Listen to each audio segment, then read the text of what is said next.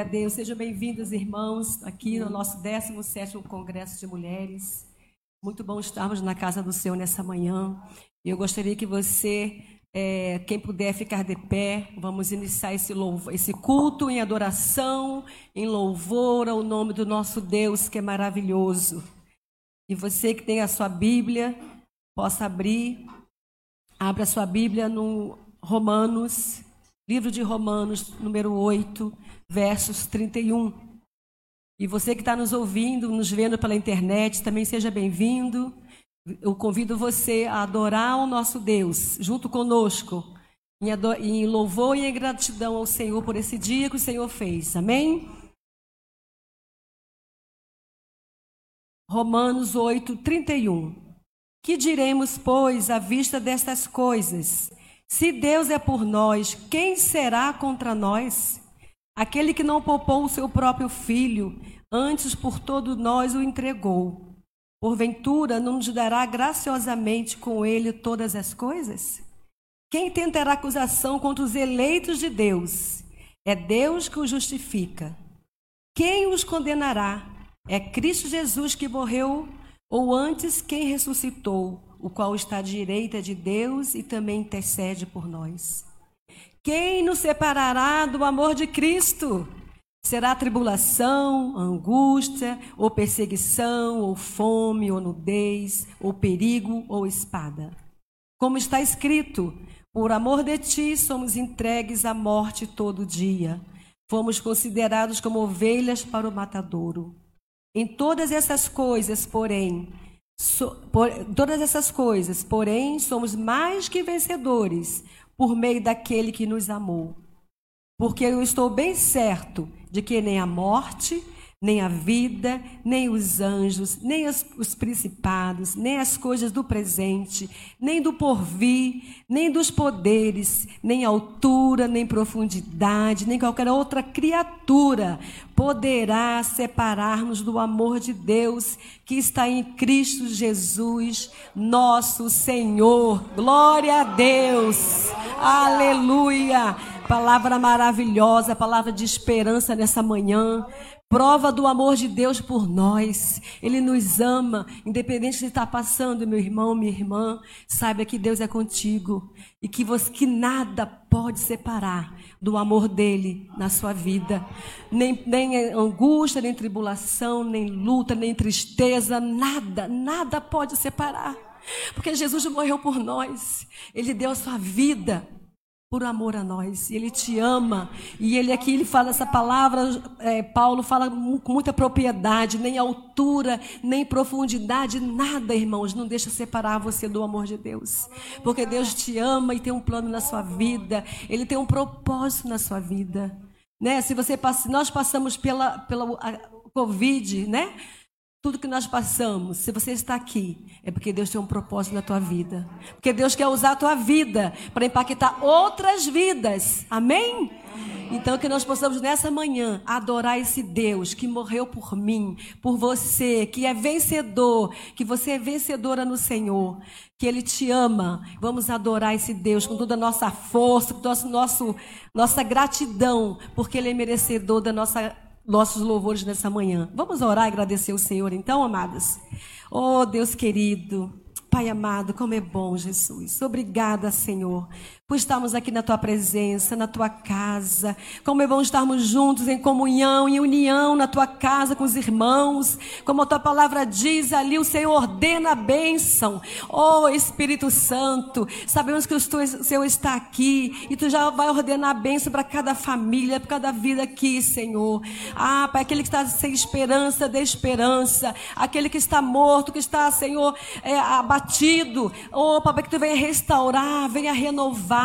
Espírito Santo, tu tem liberdade aqui neste lugar, Senhor. Ser bem-vindo, Espírito Santo. Fala conosco. Usa, Senhor, todas as coisas que vamos ter feito aqui neste lugar para louvor da tua glória. Nós queremos te dizer, ó Pai, que nós te amamos, nós te adoramos, nós te louvamos por esse dia maravilhoso que o Senhor fez. Obrigado pela tua mão poderosa sobre nossas vidas, nossas famílias. Oh Senhor, visita-nos, Senhor, nessa manhã. Oh Espírito Santo, nos abençoa grandemente, Pai. Obrigada por tudo. Te adoramos. Recebe, oh Pai, a nossa adoração, o nosso louvor, em nome de Jesus Cristo. Em nome de Jesus. Aleluia. Glória seja dada ao Senhor.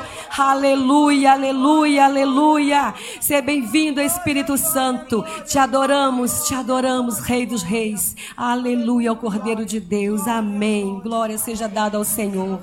Aleluia. Vamos bater nossas palmas para o Senhor. Aleluia. Glória seja dada ao Senhor. Graça e paz, meus queridos. Somos tão gratos a Deus por essa manhã que Ele preparou para Amém. que estivéssemos aqui adorando o Seu nome. Amém.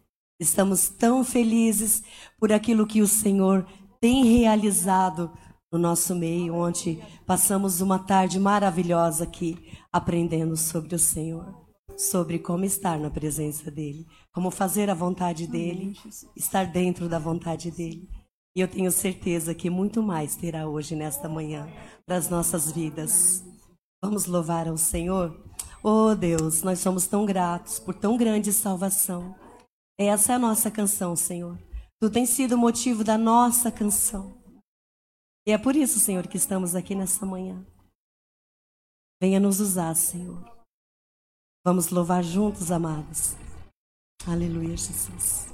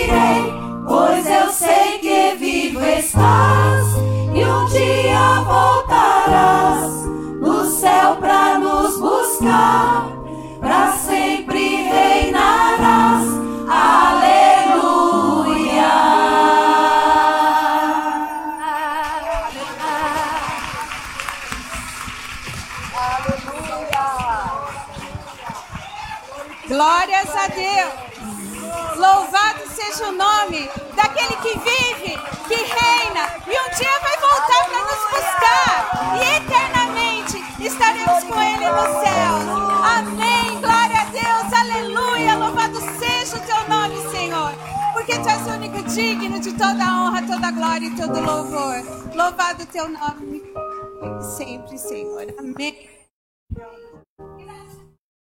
Bom dia! Muito bom começar o dia na presença do Senhor, não é mesmo? As misericórdias do nosso amado Pai já se renovaram antes mesmo que nós ah, tivéssemos acordado. Glórias a Deus, né? O Senhor é muito bom. É... A você que nos assiste nessa manhã, você também é bem-vindo, bem-vinda. Somos a Igreja Cristã da Trindade e é com muita alegria que hoje estamos aqui para cultuar o nosso amado Deus. E bem-vindas e bem-vindos. Hoje os homens estão junto conosco ao 17º Congresso de Mulheres da Igreja Cristã da Trindade. Ontem foi maravilhoso o que o Senhor reservou para nós, não foi, meninas? E bom dia. Ontem foi maravilhoso, né, meninas? O que Deus reservou para nós, né? Ah! Amém, amém. Glória a Deus. Foi maravilhoso. Eu só tenho que agradecer a Deus, gente. Só agradecer. Mais nada. Ele é maravilhoso. Que nem diz a Cora, né, Cora? Maravilhoso e cheiroso. ah, muito bem, podem se assentar. Eu gostaria de saber quem é que está nos visitando hoje. Quem estiver nos visitando, por favor, fique de pé para que nós possamos, né, dar aí um, um bem-vindo todo especial para vocês. Dona Vânia, hoje eu vou te dar um tarraco. tu não vai embora sem eu te dar esse tarraco. Deus abençoe, sejam bem-vindas, bem-vindo na casa do Pai. Que o Senhor abençoe vocês ricamente, tá certo? Como Igreja Cristã da Trindade, nós não estamos podendo abraçar do jeito que nós gostaríamos, mas a igreja vai manifestar a alegria de ter vocês aqui. De que maneira? Amém. Glórias a Deus. Louvado seja o nome do Senhor, né? Muito bem. O Senhor abençoe ricamente a vida de vocês. Vamos para os avisos?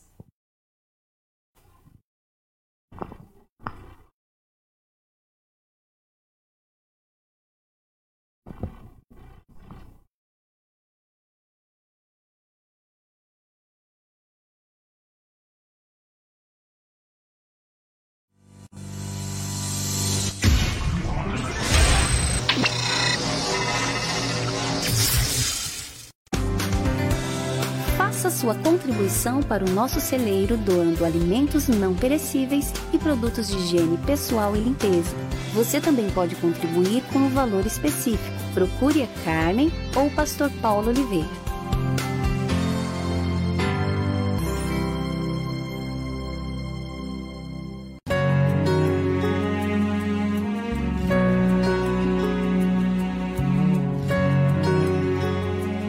Queridas irmãs, o Ministério Feminino da Igreja Cristã da Trindade iniciou no ano passado o Momento Mulher. Esse ano, as ministrações foram sobre o tema Empoderadas pelo Espírito Santo. Cada mês foi ministrado sobre um tipo de empoderamento. Para assistir às ministrações, acesse nosso site www.ictrindade.com.br. O Momento Mulher voltará suas atividades em fevereiro de 2022. Já o Jardim de Oração se reúne toda quarta-feira das 14 às 15h30, num momento de intercessão e comunhão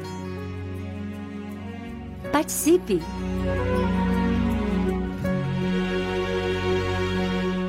Mais uma novidade do Ministério Masculino. As inscrições para o terceiro congresso estão abertas. O congresso acontecerá nos dias 20 e 21 de novembro, na sede da Igreja Cristã da Trindade. Será presencial, com transmissão pelo Facebook e YouTube da ICT, e sem custo.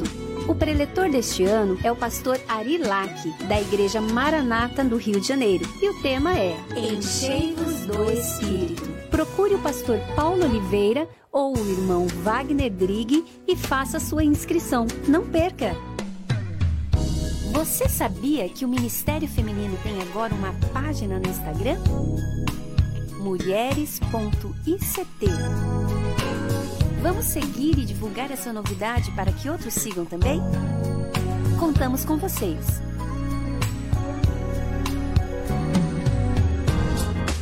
Para mais informações e programação completa da igreja, acesse nosso site www.ictrindade.com.br ou nosso Facebook www.facebook.com/ictrindadesp. Assista nossos cultos online e compartilhe com os amigos. Paulo, tem um aviso? Não?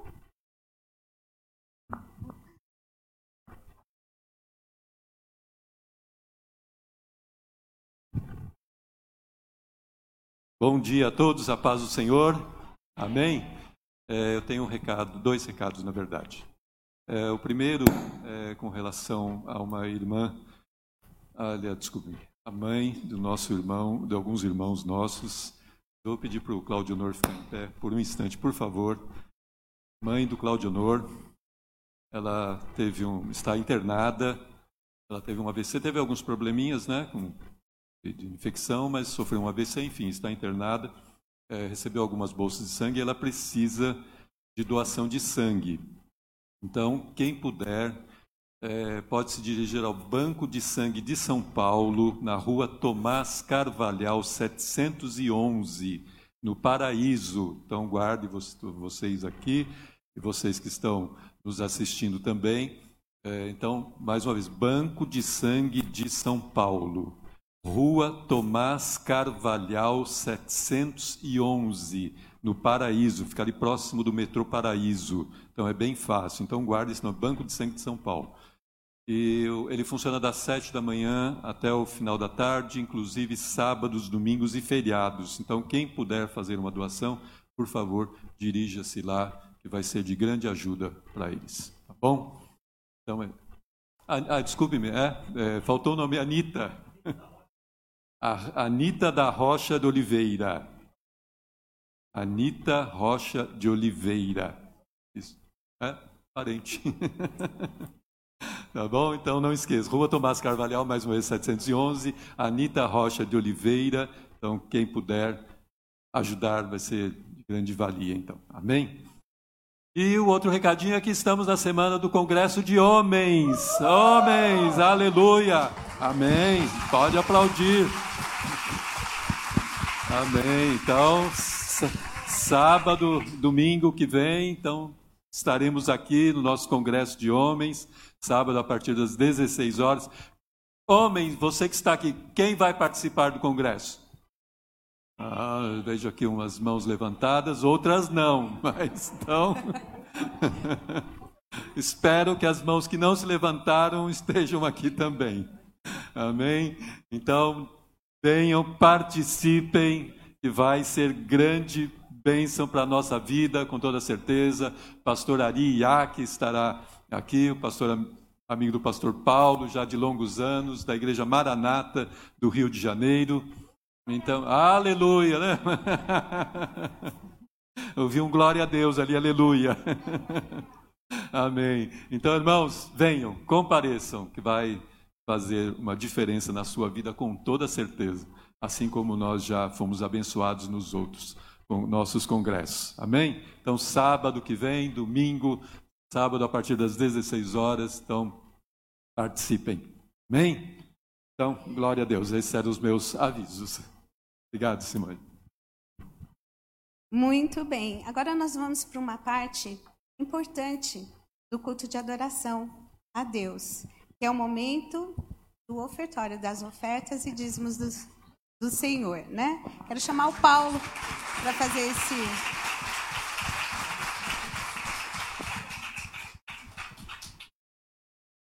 Que a graça e a paz sejam com todos vocês. Meus irmãos, ontem eu estava aqui é, à tarde, durante o evento. E havia alguns homens aqui e nós fomos severamente humilhados, atacados. Nós fomos para casa arrasados, precisando de tratamento psicológico. Também que minha mulher é psicóloga. Mas não tem nada não. Nosso congresso está chegando. Nós vamos dar o troco na semana que vem. vamos dar o troco na semana que vem. É brincadeira. É que a preletora é uma mulher muito abundante, jorra, né? E ela é muito rica, ela tem muitas ilustrações, histórias e se prende ao texto bíblico ao mesmo tempo. Então eu foi muito bom. Eu estou usando aqui esse é, essa brincadeira a de novo falar com vocês. Meu irmão, você que é homem, você que é filho, neto, avô, sogro, genro, primo, marido, venha semana que vem. Venha no sábado. Faz tempo que nós não podemos nos reunir. Ia fazendo um hotel. Nós não conseguimos por causa da pandemia. E também, é, para o ano que vem, nós já fechamos com o hotel é que o nosso congresso será em setembro. Mas venha no sábado que vem. Você não pode perder. Tá? Porque a pandemia impôs restrições sobre nós, limitações. E ela também, como eu coloquei uma vez no Facebook, o coronavírus ele não ataca apenas o corpo, a saúde da pessoa. Ele ataca a alma também. Então teve pessoas que usaram o coronavírus, a, a Covid, para não vir à igreja. É, é, usaram como pretexto. E eu, eu fui avisando ao longo do tempo. Tem gente que não pode vir mesmo. Faz muito bem de não vir, mas tem outros que podem vir. E agora que nós estamos numa situação melhor, e eu espero que continue, venha para cá no sábado que vem. A gente precisa estar junto. Você precisa. A pandemia enfraqueceu a vida espiritual de muita gente. É, infelizmente. Enfraqueceu só, só o corpo. Então eu espero vocês aqui no sábado. É, nós vamos ter um momento de é, despertamento espiritual, de renovação espiritual. Né? Porque o, o, pastor que eu convidei, ele é penteca. ele é penteca. Ele é do fogo. É do fogo. Né? E vai ministrar com toda a liberdade. Bem? Então vocês venham no sábado. E domingo é aberto para todos, como está sendo aqui hoje. No culto da manhã e da noite ele também pregava. E eu quero neste momento ler com vocês, para este momento do culto, que é muito importante, 1 Timóteo capítulo 6, versículo 17 a 19. É o momento da contribuição. E eu vou jogar muito aberto com vocês. Vou jogar de forma muito honesta. Hoje nós teremos duas, dois momentos de contribuição. Então nós teremos agora este momento que são as contribuições para a Igreja Cristã da Trindade. Tá? Então, os seus dízimos e ofertas. Depois, nós vamos ter uma outra contribuição para o ministério da nossa irmã Edmeia Williams. E ela vai dar um, uma pincelada sobre o que ela faz lá no Rio de Janeiro, no Morro Santa Marta. Então, eu quero ler com vocês. Ordene aos que são ricos do presente mundo que não sejam arrogantes nem ponha sua esperança na incerteza da riqueza, mas em Deus, que de tudo nos provê ricamente para a nossa satisfação, para o nosso prazer. Ordene-lhes que pratiquem o bem, sejam ricos em boas obras, generosos e prontos a repartir. Dessa forma, eles acumularão um tesouro para si mesmos um firme fundamento para a era que há de vir, e assim alcançarão a verdadeira vida eterna. Talvez você diga, mas eu não sou rico, essa palavra não é para mim. Mas o versículo 18, 19 é. Olha, dessa forma, vocês acumularão um tesouro para si mesmos. Sabe, irmão? Nenhum crente tem razão para ser pobre. Nem, e tem crente pobre. E tem crente que tem muito dinheiro e é uma pobreza só na vida espiritual. E tem crente que não é, não é rico em nenhuma circunstância. Que bênção quando um cristão, ele não tem muito, mas porque ele é fiel a Deus. E o, pou, e o pouco que ele tem, o Senhor multiplica e não falta nada. Eu já vi, e vocês também sabem disso. Eu já vi crente que tem muito e não dá. Não dá. Só vive no aperto e na mão de agiota. Ganha um dinheiro enorme todo mês, gasta tudo, vai embora. Eu já vi outros que a, a, a entrada, né, a, o ganho é pouco, mas vive uma vida tranquila em paz. Então, que haja essa atitude em nós de sermos generosos para entesourarmos para o futuro, né? para o futuro, como o apóstolo Paulo coloca ali. Que haja generosidade da nossa parte, principalmente neste momento de pandemia em que nós, né? não apenas aqui na Igreja Cristã da Trindade, mas eu ouço também o, assim, a queixa de vários pastores amigos e também eles estão passando por um momento difícil, eh, as igrejas, por causa da pandemia. Então, ajude-nos. Né? É, a igreja precisa contar com a fidelidade do rebanho nos dízimos e ofertas para prosseguir na sua tarefa. Em nome de Jesus. Amém. Vou orar. Vou orar por vocês agora e pela igreja também. Pai, em nome do teu filho Jesus, nós te agradecemos pelo privilégio de participarmos dos, dos assuntos, das atividades do teu reino, Senhor. Eu peço que agora o Senhor abra as janelas do céu e derrama bênçãos que hão de transbordar na vida dos teus filhos, que estão aqui presentes, como também aqueles que nos acompanham pela internet. Senhor, supre toda necessidade, cura os enfermos, abre porta de trabalho, de emprego. Senhor, que o trabalho dos irmãos, seja na empresa, seja numa loja, seja, Senhor, no, no táxi, no Uber, em qualquer atividade, Senhor, faz prosperar tudo que o teu povo faz, em nome de Jesus. Cuida, Senhor, também daqueles que têm uma dívida para pagar, que possam pagar a dívida ou receber, que têm um bem para vender ou querem comprar um bem. Abre-lhes a porta. Aqueles que têm uma causa trabalhista, uma causa na justiça, ou aqueles que estão em busca de uma aposentadoria, abre-lhes a porta, Senhor. Em nome de Jesus. Também, Senhor, abençoa as finanças da Igreja Cristã da Trindade. Supre a necessidade da tua obra.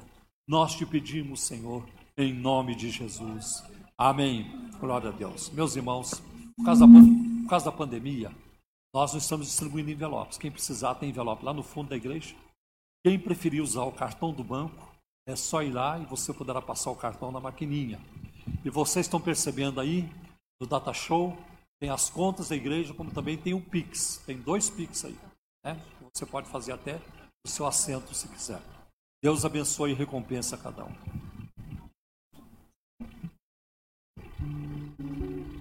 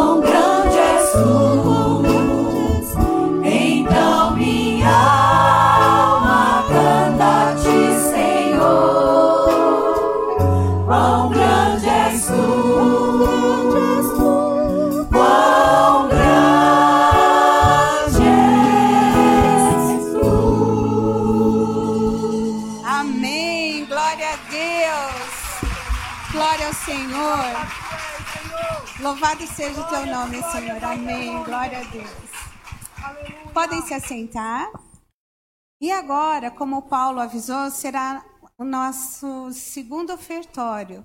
Lembre-se que essa oferta é para ajudar o ministério da. Não, a gente já vai fazer agora, Paulo. Aí é para ajudar o ministério da Edmeia Williams. É, tá vendo essa projeção aqui atrás? Quem for fazer por Pix ou transferência bancária, nessas duas contas, é, o Pix também está aí, tanto no Bradesco quanto no Itaú.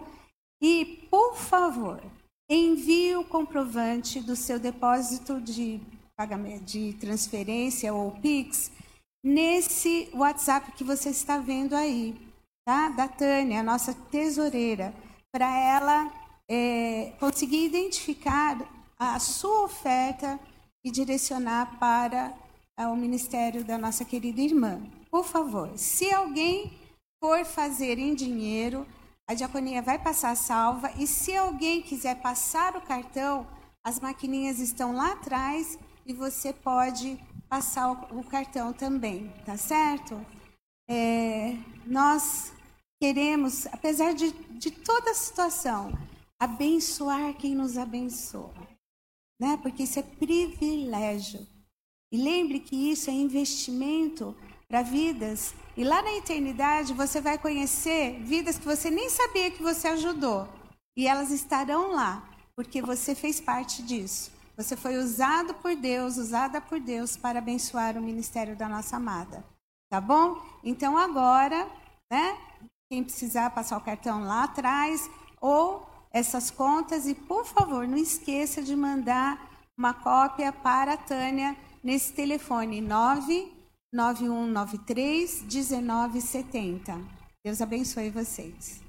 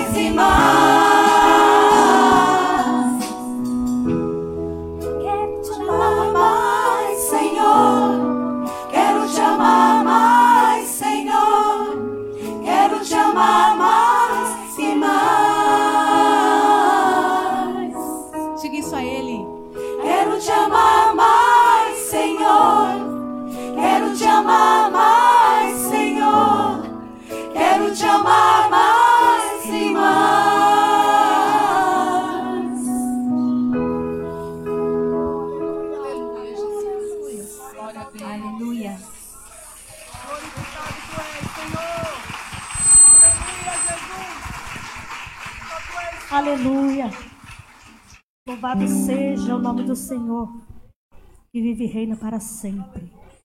Grandes coisas fez o Senhor por nós, por isso estamos alegres. Irmãos, eu estou muito grata, muito feliz. Eu sempre falo isso, né? Acho que todo, toda, toda vez que eu pego no microfone, eu não vou cansar de dizer que Deus, Ele cuidou, Ele cuida de nós. Fez um ano que o Benjamin fez a cirurgia. E ele recebeu a alta da fisioterapia. E a gente vê o agir de Deus a cada dia na vida dele.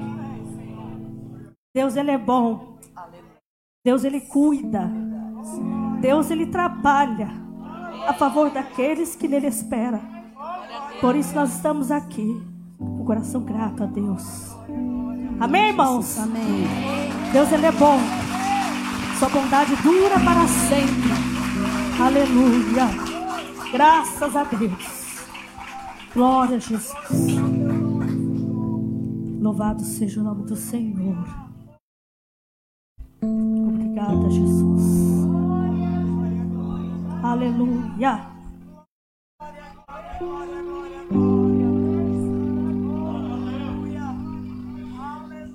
Aleluia.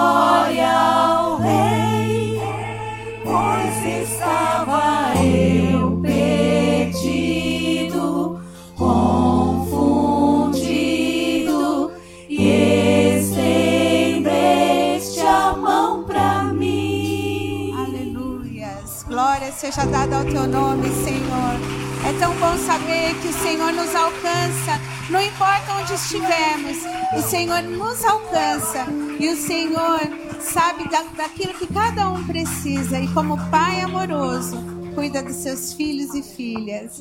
Glórias a Deus, né? Louvado seja o nome do Senhor que vive e reina para todo sempre. Cadê a irmã Maria de Jundiaí?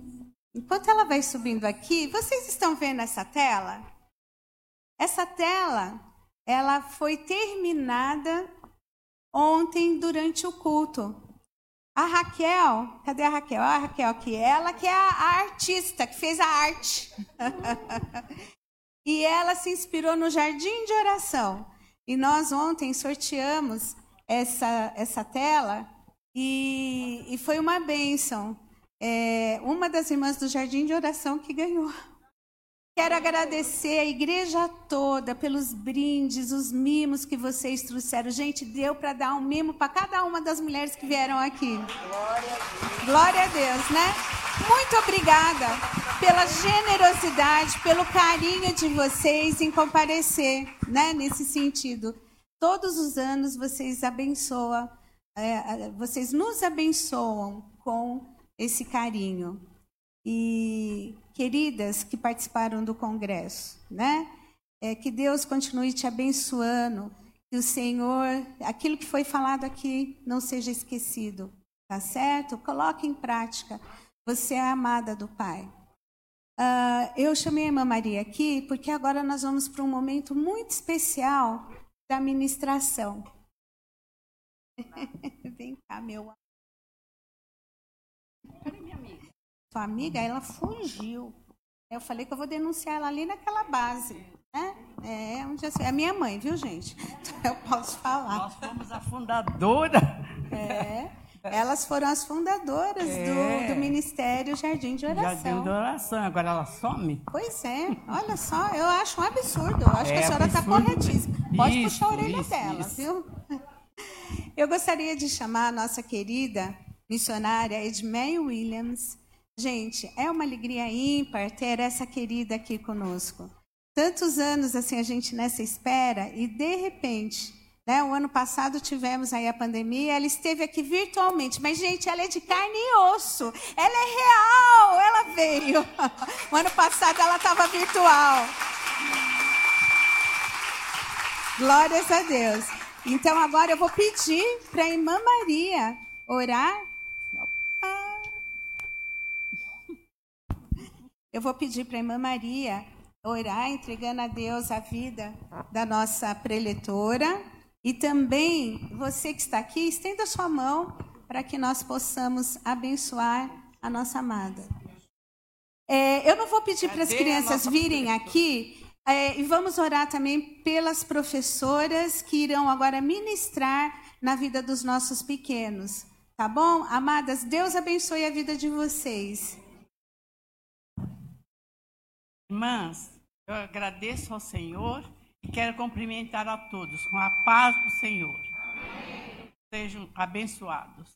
Deixa eu colocar a mão nessa abençoada aqui para orar. É um prazer muito grande, eu estou muito emocionada. Perdoa se eu chorar. Já estou chorando. Grande Deus, soberano Pai, de nosso Senhor e Salvador Jesus Cristo. Estou aqui diante de ti, Senhor, para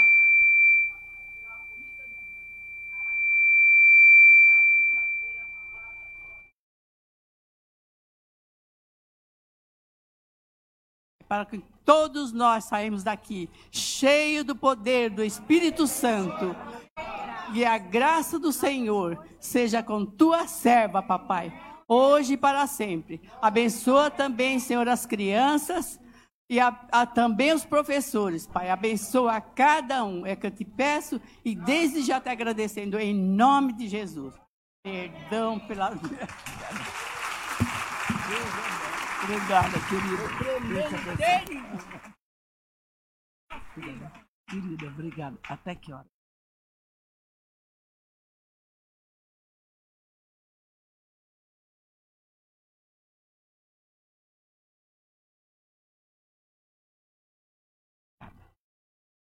Eu quero saudar a toda a igreja. Ruth, acho que você falhou. É Ruth? Já está funcionando? Vocês estão me ouvindo? É a culpa da Ruth. Agora tá, agora está tudo bem, não tá? Eu posso ouvir. Graça e paz a todos vocês. O tema do nosso congresso está escrito no Salmo 143, não precisa olhar. Salmo 143, versículo 10. Todo mundo já sabe de cor. Repetindo comigo: Ensina-me a fazer a tua vontade, porque tu és meu Deus. Guie-me o teu bom espírito por terreno reto. Amém? Pode sentar. Estamos falando sobre a vontade de Deus. Foi o nosso tema ontem, continua hoje e enquanto vivermos. Mas o salmista orando continua dizendo: Guie-me o teu bom espírito por terreno plano. Algumas Bíblias têm terreno reto. Por que será que o salmista está pedindo? Guie-me o teu bom espírito por caminho reto, por caminho plano. Significa que para eu andar no caminho reto, no caminho plano, só guiado pelo bom Espírito de Deus. Deixa eu dizer uma coisa para vocês. Lá em Gênesis, depois que aconteceu o pecado, Deus falou com a serpente no versículo 14 de Gênesis 3. E a Bíblia diz: Então o Senhor Deus disse à serpente: Visto que isto fizeste, maldita és entre todos os animais domésticos e o és entre todos os animais selváticos. Rastejarás sobre o teu ventre e comerás pó todos os dias da tua vida. Porém, inimizade entre ti e a mulher, entre a tua descendência e o seu descendente. Este te ferirá a cabeça, e tu lhe ferirás o calcanhar. Puxa vida. Quando nós fazemos conferências para falar para mulheres, nós não podemos deixar de meditar nessa palavra. A briga é entre a mulher e o diabo.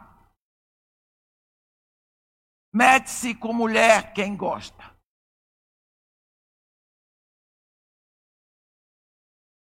Não é? E aí nós precisamos orar mais pelos homens.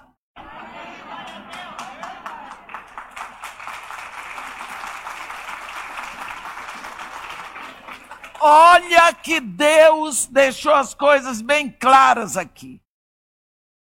Hoje de manhã nós vimos uma cena maravilhosa, não foi? A nossa irmã Simone chegou aqui e disse: Pastor Paulo, o senhor está convocado. Eu disse: Ela está dizendo ordenado. Obrigado. E ele veio.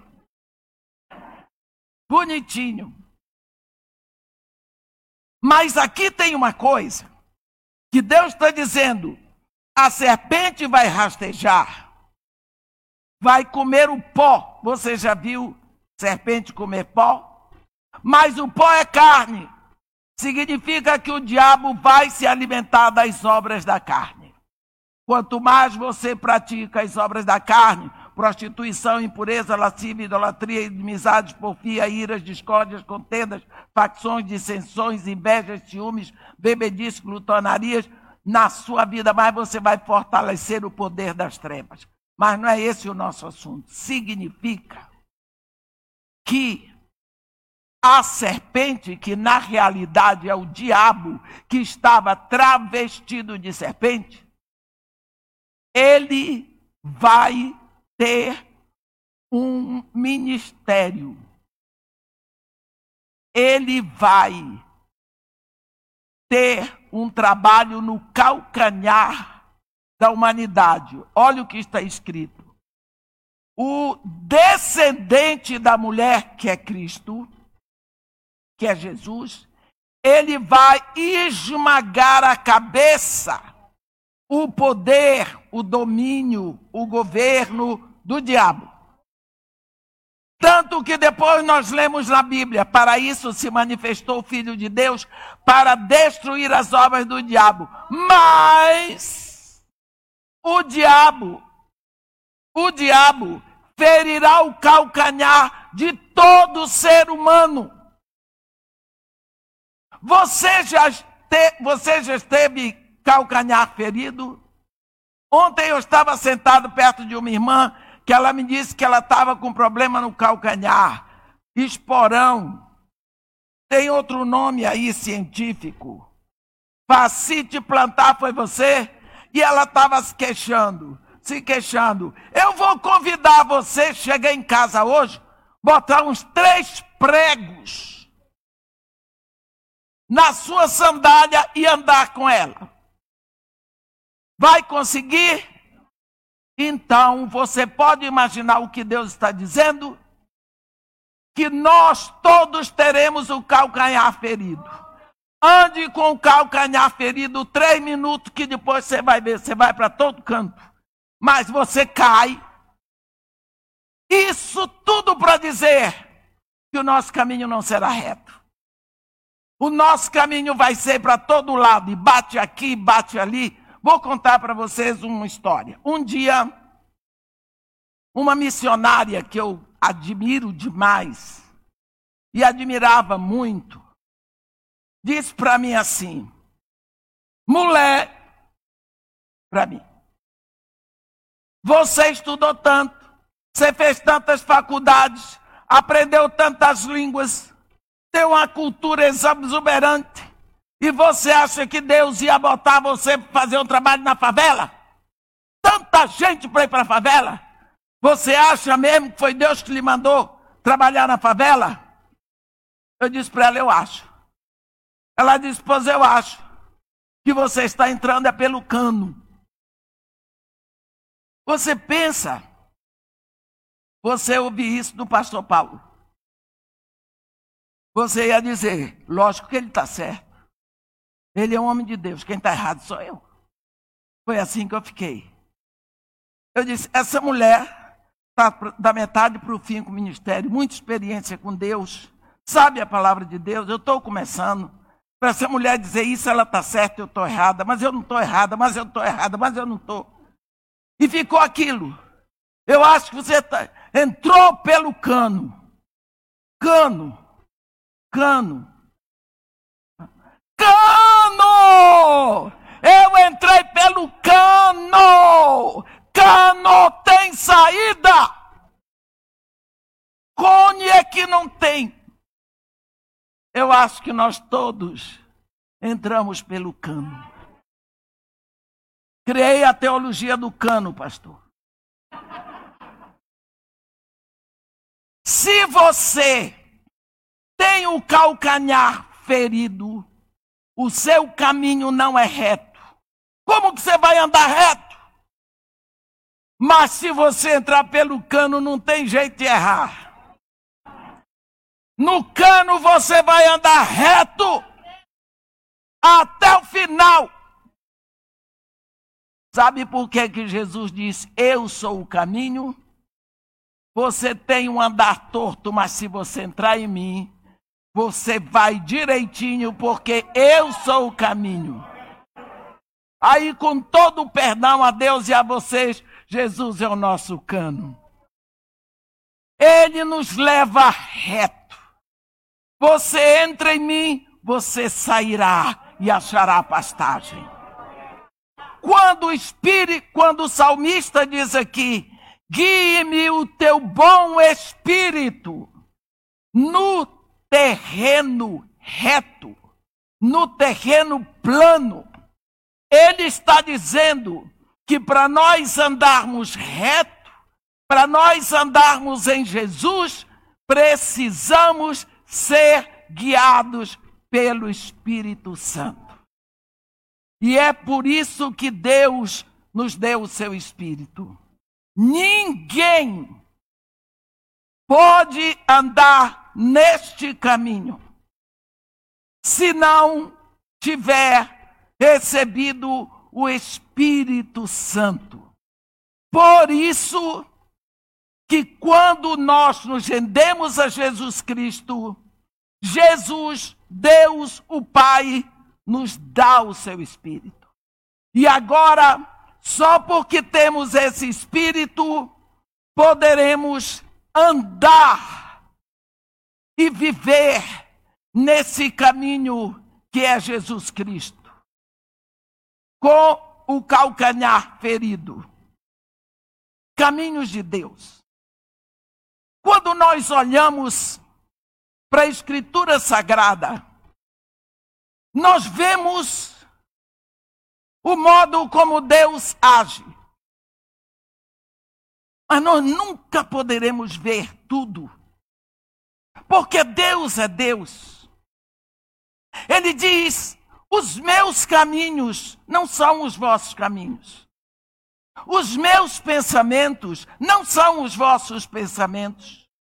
Porque o quanto distam os céus da terra, os meus pensamentos são mais altos que os vossos pensamentos. E os meus caminhos são mais altos que os vossos caminhos. Como então eu vou conhecer os caminhos de Deus. Lá no Salmo 103, no versículo 7, o salmista escreve assim: que Deus manifestou os seus caminhos a Moisés e os seus feitos ao povo de Israel. Então você pensa assim: caminho Deus manifestou para Moisés os seus feitos, seus milagres, seus prodígios, ele manifestou ao povo de Israel. Só que o povo de Israel, conhecendo os feitos de Deus, toda hora entrava em contradição. Moisés, a quem foi manifestado o caminho, não entrava. Então é melhor conhecermos os caminhos.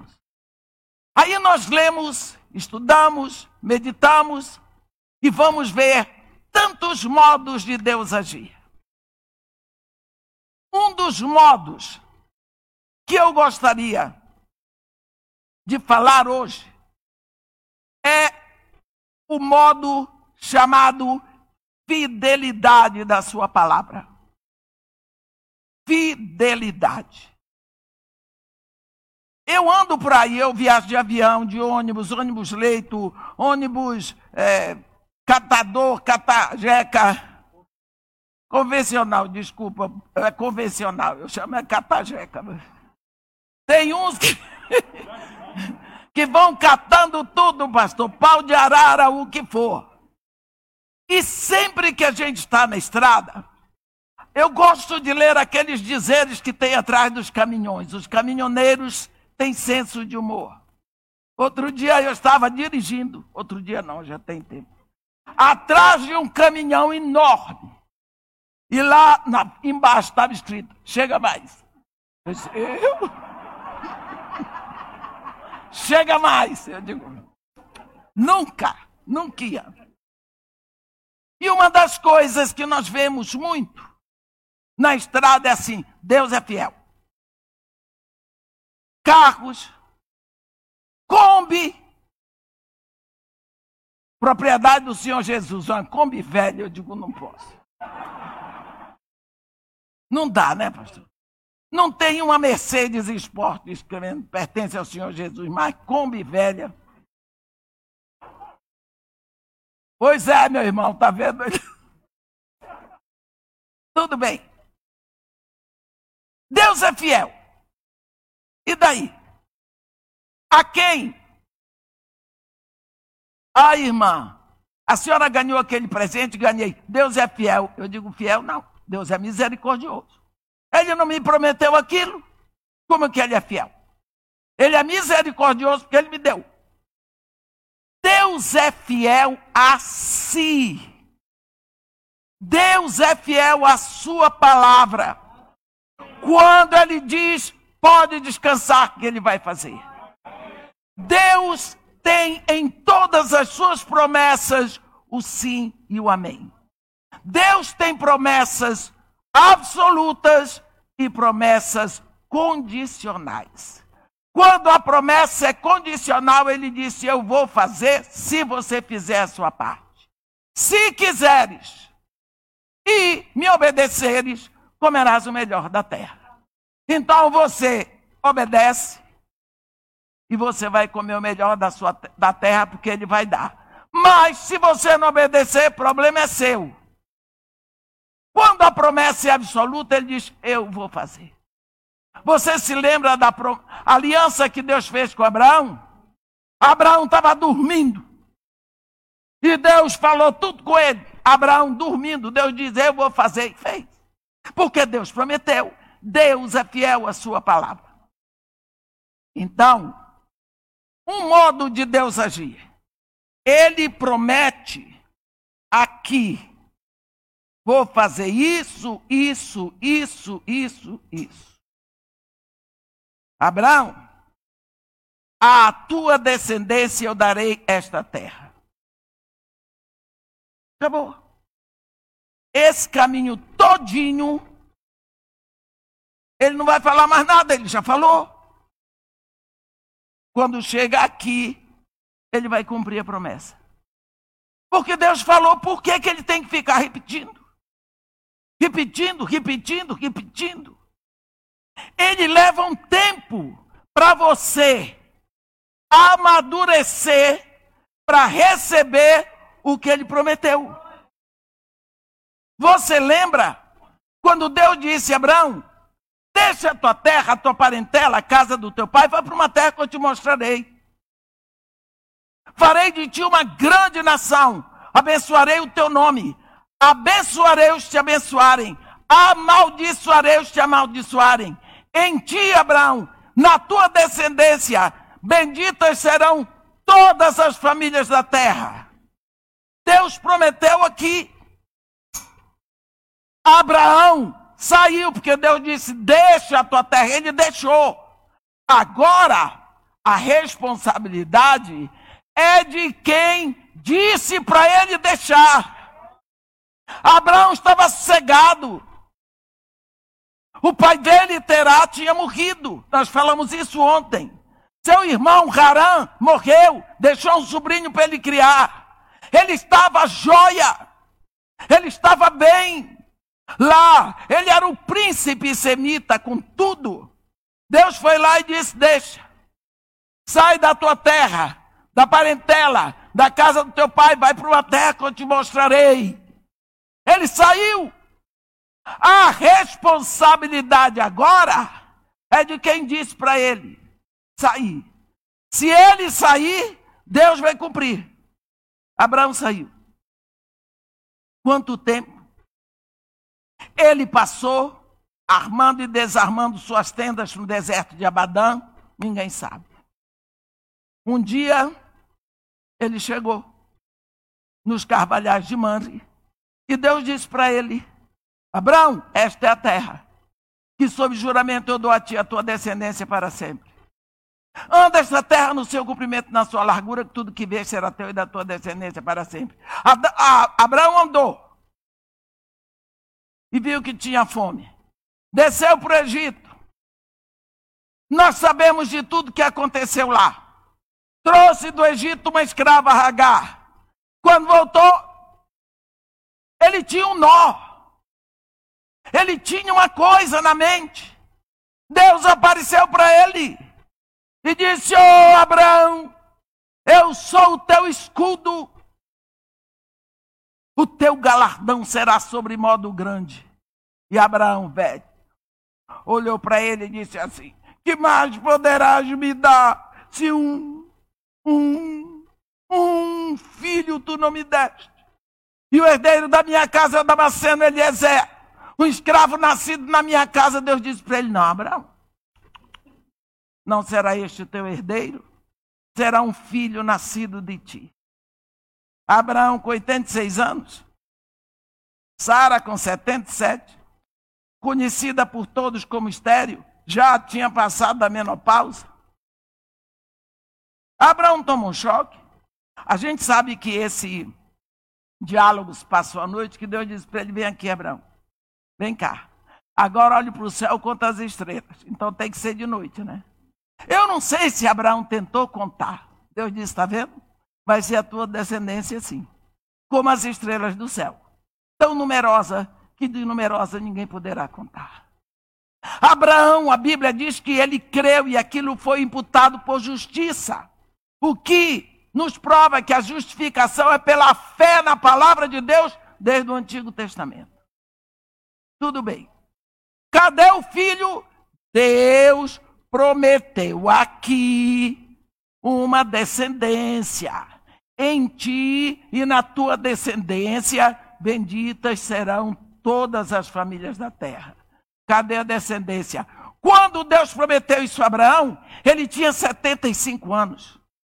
Já está com 86. Cadê a descendência? Aí, Abraão foi para casa. Você sabe, lá na Bahia, as pessoas dizem assim: quem tem segredo, não conte a mulher casada. Porque ela conta ao marido e o marido aos camaradas. Certinho, né? Sabedoria baiana. Mas quem fez a fofoca foi o marido, não foi ela. Ela só contou para o marido, o marido contou aos camaradas. Parece que eu sou feminista, né? Mas sou não. Eu não gosto desse negócio. Bem, Sara, quando Abraão disse para ela, Sarinha, o, o senhor falou comigo. Foi o que ele te disse. Ele disse que o nosso herdeiro não é Eliezer, não. É um filho nascido de mim. Sara disse, hum, desse mato não sai coelho. De mim não dá mais. Olha, já que o Senhor disse isso para você, toma minha serva, deita-te com ela para ter um filho. Hum, Abraão obedeceu na hora. Engravidou a escrava. Lá veio um nó chamado Ismael. Deus não mandou ele fazer um filho fora do casamento. Porque isso é uma coisa que Deus jamais mandaria. Ah, eu vou ter um filho fora do casamento porque meu pai, porque Deus falou. Pode ter sido Deus, mas não o Deus que adoramos, o Deus verdadeiro. Isso não é coisa de Deus, não. Vai nascer o filho? Pode nascer. O filho pode ser uma bênção? Pode. Olha aqui, eu sou filha fora do casamento. Meu pai era casado, adulterou lá fora e eu nasci. Portanto, não significa que vai vir uma maldição, mas eu sei lá o que eu sofri na vida, o que meu pai sofreu, minha madrasta sofreu, todo mundo. Só Deus sabe, porque não foi o caminho reto. Mas eu estou bem feliz que eu nasci. Né? Então pronto, glória a Deus. Agora, nasce Ismael. Cumpriu-se a palavra? Não. Vai andando. Quando lá é um belo dia, a situação no lar de Abraão estava horrível. Porque Abraão nasceu Ismael. Abraão estava com 86 anos. Queria provar para todo mundo que ele era pai. Ele ficou numa alegria quando nasceu o filho Ismael. Ele amou aquele filho, a atenção dele. Olha, homem, se tiver 23, 24 anos, nasce um filho, ele fica louco de alegria. Quanto mais, coitado, um de 86. Ele amava o filho dele, amava o filho dele. Quando ele vinha, chegava em casa de tarde do deserto. O filhinho, às vezes a escrava estava amamentando o filho, ele ia lá brincar com o filhinho dele. Pensa. Sara foi inchando. A escrava foi ficando espaçosa em casa porque o filho dela era o herdeiro do trono semita. Era o príncipe Ismael, o herdeiro de Abraão. Pronto. A escrava ia ficando espaçosa, a mãe do príncipe herdeiro. E Sara ia ficando esquecida, porque Abraão seguramente só tinha olhos para o filho mas foi Sara que mandou. Mulher, mulher. Mulher não nasceu para dar ordem no marido. Ela dá conselho. Ela anda com ele, mas Deus é o cabeça de Cristo, Cristo é o cabeça do homem, homem é o cabeça da mulher. Cuidado com isso. Mulher consegue muita coisa, graças a Deus, porque ela é filha de Deus, mas ela precisa da liderança, da cobertura, do amparo do homem. Deus não erra. Deus criou o homem primeiro. E o homem sempre vai representar Cristo e a mulher sempre a igreja. Precisamos ver isso. Quando a situação foi ficando em casa intolerável, porque aqui você que é mulher, qual é a mulher que gosta de ver o marido dela carregando nos braços um filho que ela não pôde parir? Que outra mulher teve que parir dele? Não tem mulher que goste não tem mulher que deseje isso. E a presença de Ismael, para ela era um grito de humilhação, de impossibilidade. Além do mais, naquela época, uma mulher que não paria era considerada alguém que tinha o ventre amaldiçoado. Então, a presença de Ismael era sempre: você é amaldiçoada. E Abraão estava ali porque ele amava o filho dele, e o menino amava o pai. Quando Ismael estava com 14 anos, porque quando Ismael nasceu, Abraão tinha 86. No capítulo 18 de Gênesis, tem uma palavra assim: Abraão estava sentado à porta da sua tenda, nos carvalhais de Manre, no maior calor do dia. Vocês sabem quanto é o maior calor do dia naquela região? 60 graus. Eu morei ali. Três anos e meio. Ninguém vai na rua sem estar todo coberto depressa. Porque o sol é quentíssimo, o vento que vem do deserto ele vem queimando, é por isso que o árabe se cobre todo, não é por uma questão de pudor, é necessidade. O calor dilata os poros e o pó entra pelos poros. Então ninguém, para Abraão, está sentado na porta, no maior calor do dia, ele não podia entrar lá dentro, devia ter uma jararaca e era Sara. Sara. Eu sempre disse para o meu filho: meu filho não casa com mulher feia. Porque homem que casa com mulher feia não tem prazer de voltar para casa. O mais engraçado é que quando ele ama a mulher, ela pode ser feia para todo mundo, para ele é linda. É isso que é o suficiente. Como que Abraão ia voltar para casa? Ia entrar em casa. Sara estava lá. Porque mulher é assim. Quando ela está zangada com o marido, ela está de bem com todo mundo quando ele chega lá. Ela está louca que ele chegue em casa. Louca que ele chegue em casa. Quando ele chega lá. Não é? É, muito bem, tem gente sincera aqui. Ela fecha a cara. Mas ela está feliz da vida porque ele chegou. Viu, meu irmão? Eu sou mulher, velha, mas sou. Quando você chegar em casa, ela pode fazer a cara mais feia do mundo, mas está feliz da vida. Vai lá, faz um carinho, dá um beijo, diga uma coisa boa para ela que vai derretendo o gelo. Você tem que aprender, aprenda comigo. Derreta o gelo, porque aquela é a sua, você só tem uma. Bem, para um 99 anos, torrando no calor lá fora. Sara, Sara lá dentro sozinha. Eu, eu acho. Não está escrito na Bíblia, vou sair do púlpito que de vez em quando ele fazia assim, hum, hum, para ela saber que ele estava ali.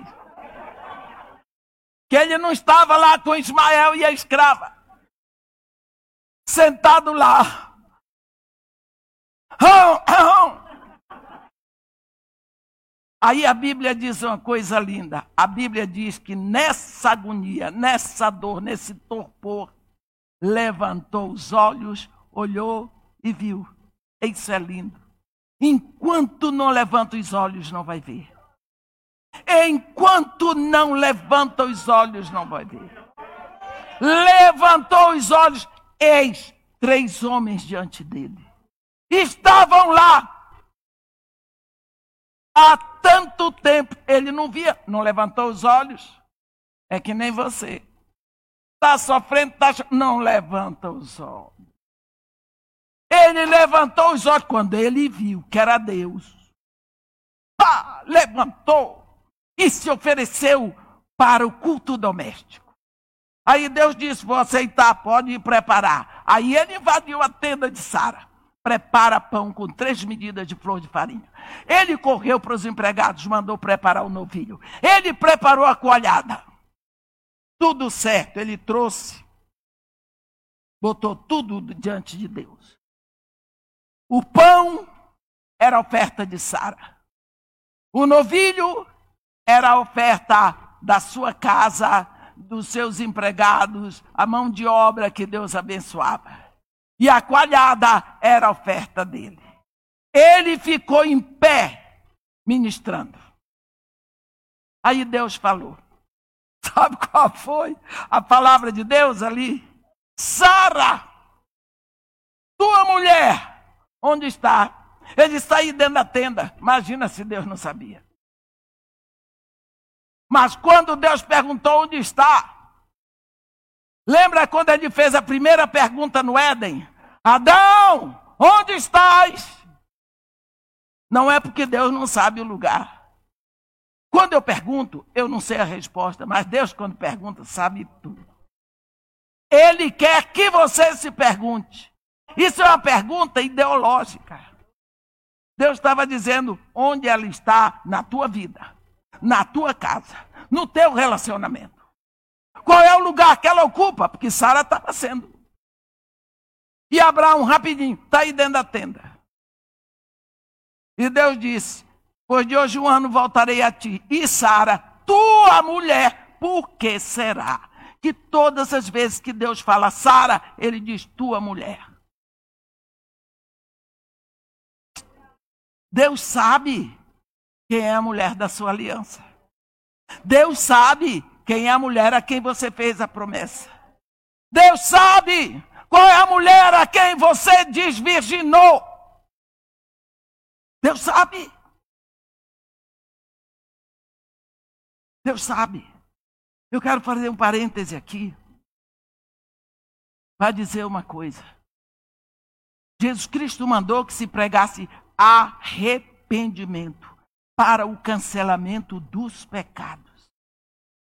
Se você cometeu pecado, você tem que se arrepender. O pecado está cancelado. Quando você vai inaugurar uma fábrica, uma casa, qualquer coisa, você se lembra que a gente põe uma fitinha e na hora corta com a tesoura ou desfaz o laço, todo mundo entra. Tem inaugurado, né? Quando Deus criou o homem, e quando Deus criou a mulher, ele fez, fez as coisas como ele pretendia. Lá dentro do corpo da mulher, no interior, na parte mais íntima da mulher, ele botou uma fita de inauguração. Nós chamamos de ímen. Quando o marido, infelizmente, às vezes nem é marido, se introduz ali para formar com ela uma só carne, os, ele rompe aquilo e o sangue dela banha a parte do corpo dele. Ali é firmada uma aliança de sangue. Pronto. E a Bíblia diz que uma aliança, ainda que meramente formada entre homens, uma vez ratificada, não pode ser desfeita, e nem a ela se acrescenta coisa alguma. O que eu quero lhe dizer é o seguinte: eu não vim para pregar isso, mas agora veio no coração e eu, quando estou pregando, se vier alguma coisa, eu entrego, porque o Espírito Santo é o Espírito que está direcionado à igreja. O que eu quero dizer para você, meu irmão, se você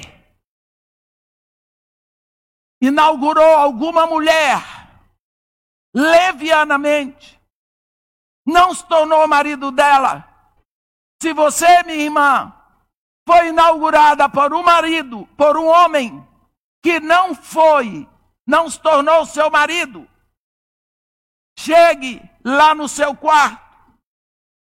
Fale com seu Pai do céu sobre isso. Entregue para Ele. Descreva para Ele. Peça seu perdão. Arrependeu? Pronto.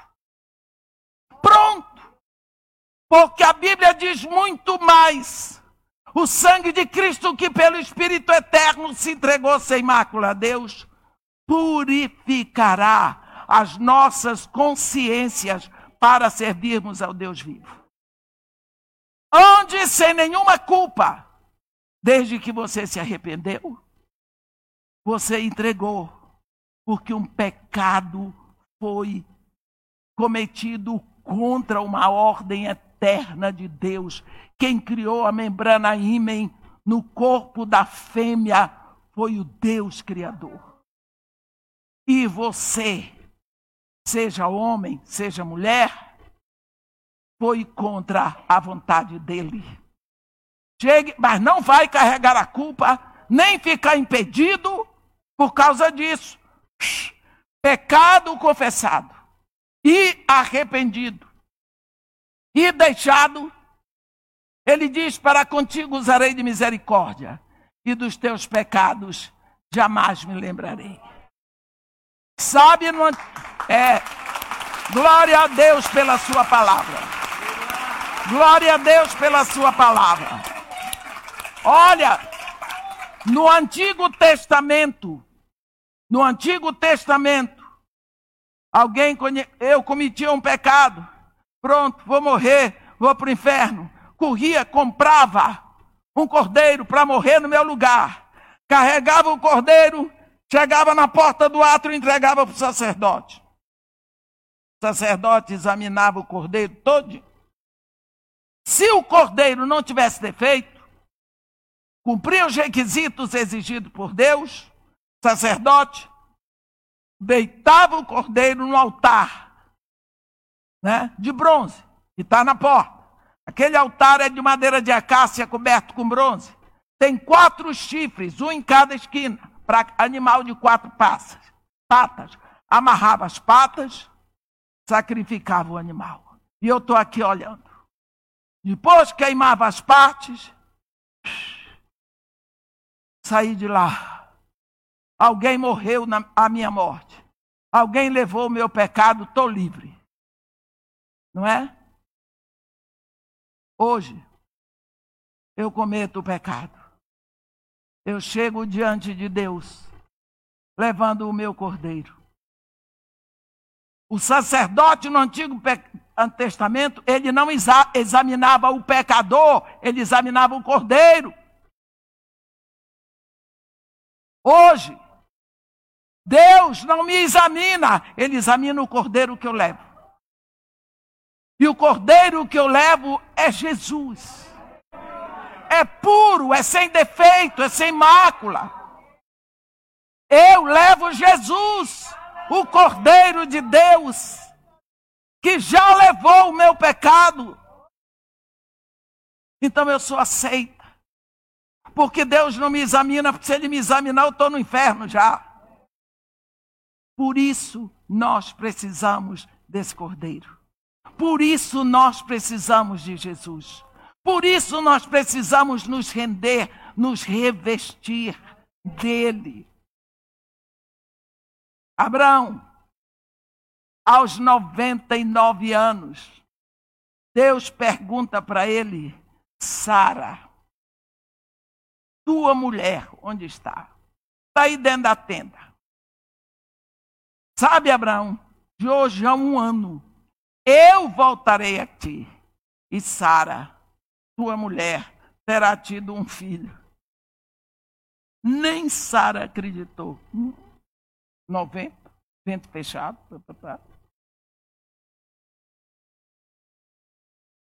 Deus prometeu aqui: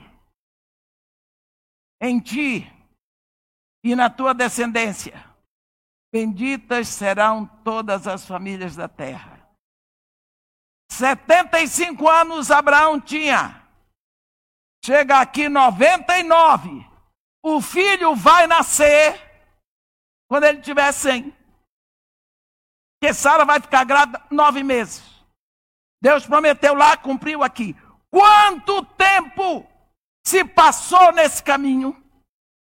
Anos. Sara pensou, Deus esqueceu. Abraão pensou, um filho ele não me deu, eu já adotei.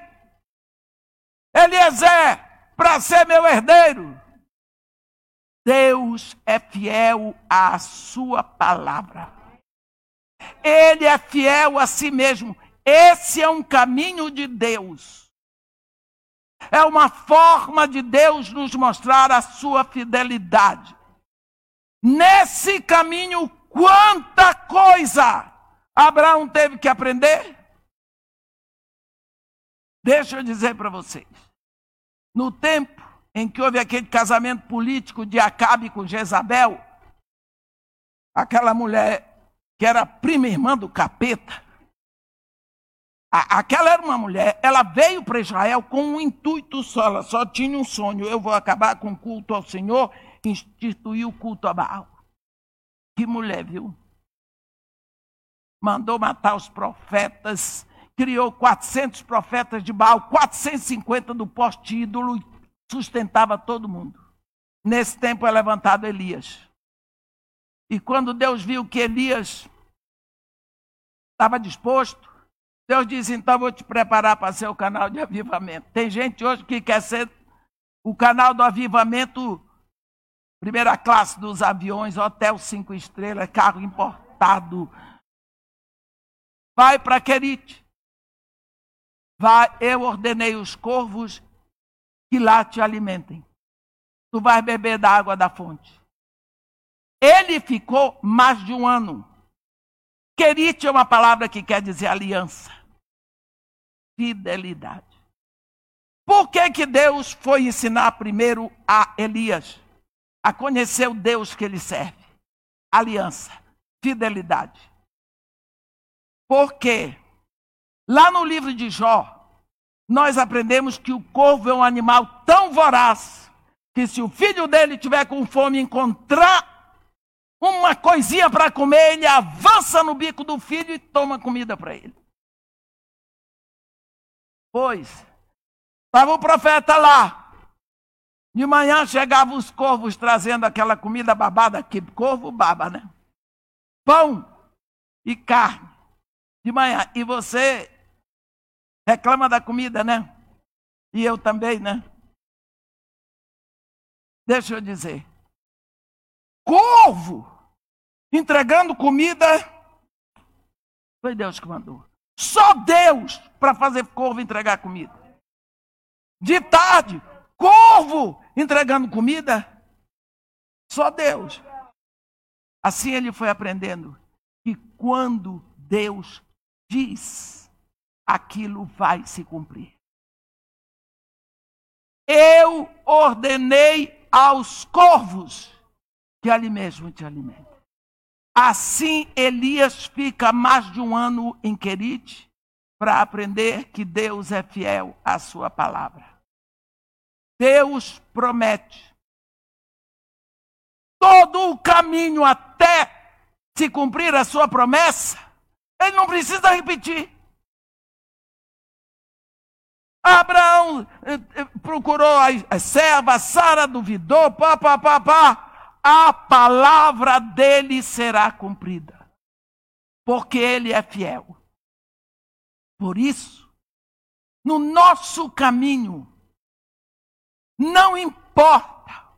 Nós somos pecadores, sim. Num caminho de santificação. Jesus Cristo diz: Eu sou o caminho e a verdade e a vida. Ninguém virá ao Pai se não for por mim.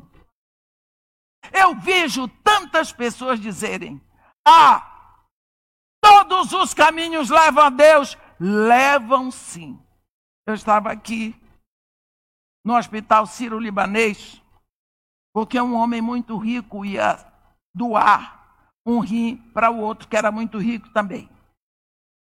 E ele me pediu para vir para orar. Aquele que vai doar o rim sobe primeiro. Meia hora depois, vem buscar o que vai receber. E eu fiquei pronta para orar com o outro, antes dele subir. Chegou na hora, eu fui lá no quarto. O quarto do outro homem que ia receber o rim era um quarto que tinha desde ministro da República. E, eu entrei lá. Tinha muita gente importante. E eu cheguei lá, do jeito que eu sou. É, foi Deus que me fez assim, não mandou engordar, mas Cheguei lá e a minha forma de saudar as pessoas é graça e paz. Eu cheguei lá com essa cara que Deus me deu graça e paz.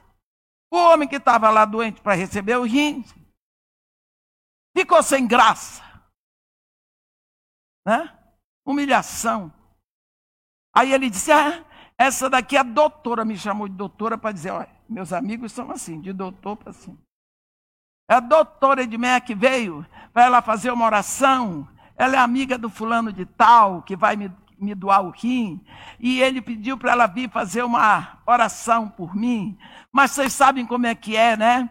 É, aqui tem budistas e a macumbeira tinha de tudo. E vocês sabem como é, né? Ele se desculpando que eu estava lá para orar para ele. Você vê o que é um coração de rico. Eu fiquei ouvindo. Vocês sabem, né? Todos os caminhos levam a Deus. Ah, para que o homem falou isso?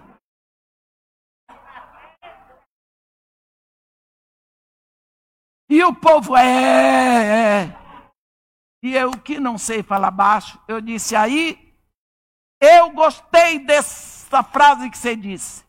Todos os caminhos levam a Deus.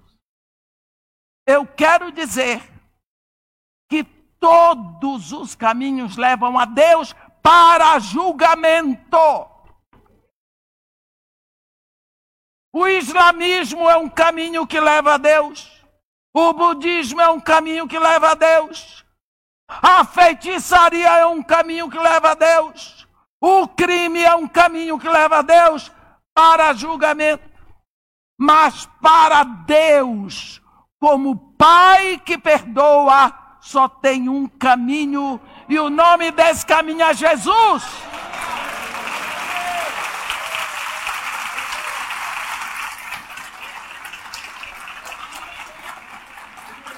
É o único caminho que nos leva ao Pai, a Deus como Pai, para perdão e não para julgamento. E agora vamos orar. Orei pelo homem, mandei, nunca mais vi o homem. Eu tinha que deixar aquela mensagem. Nós não podemos perder a oportunidade. Eu sabia lá se o homem ia morrer, morreu dois anos depois, mas morreu. Morreu sabendo. Nós perdemos muita oportunidade. Deus prometeu, ele vai cumprir. Você lembra de José? Lembra de José? Eu tenho. A Bíblia está cheia de exemplos de caminho. José, coitado, vendido como escravo. Mês passado, eu cheguei no Hanel Halili, no Cairo, eu só me lembrei de José sendo vendido ali como escravo. Vendido como escravo, sozinho, sem pátria, sem família, falando uma língua que ninguém conhecia, vendido como escravo. Quantas vezes aquele rapaz pensou: meus irmãos estão todos lá com meu pai, e eu aqui. Será que aquele sonho é verdadeiro? Será que não foi confusão minha? Por que é que eu estou sofrendo tanto? Saudade, solidão. Vai para a casa de Potifar, primeira faculdade. Foi aprender como era a vida dos ricos do Egito. Vai para a casa de um oficial riquíssimo, com uma mulher tarada. se tornou mordomo de tudo. A mulher rica chama José para os lençóis de seda, para as lingeries dela, a mulher perfumada, maravilhosa. José aprendeu que entre aquela classe A do Egito, aquelas mulheres podiam ser assim, trair o marido na cama do casal. Ele aprendeu a conhecer a classe A, as peruas do Egito. Ele aprendeu como era a vida dos ricos do Cairo. Depois ele vai lá para a classe C. Ele vai para o presídio. Ele foi aprender como é que são os bandidos egípcios. Ele foi aprender como é que se comete crime, como é que se rouba, como é que se mata, como é que se mente, como é que se trai. Tudo. Isso já é a pós-graduação. Não é? É feita uma promessa para ele que não é cumprida. Doutorado. Agora ele já aprendeu tudo, ele aprendeu a língua do Egito, ele aprendeu os costumes, aprendeu a conhecer a sociedade, que ele não conhecia nada. Agora ele vai ser o governador do Egito. No dia em que ele sai da frente de Faraó, vestido, o segundo homem mais importante do Egito, para mim ele era o primeiro, que ele governava, o Faraó reinava. Então, a palavra de Deus se cumpriu, mas no caminho de Deus. Deus levou aquele tempo todo para José aprender. Quando chegasse a hora, ele saberia.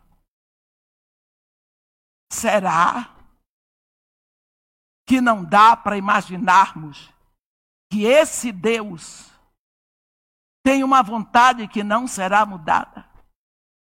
Jó, quando reconhece isso, ele diz: Eu bem sei que tudo podes, e nenhum dos seus planos pode ser frustrado. Nenhum.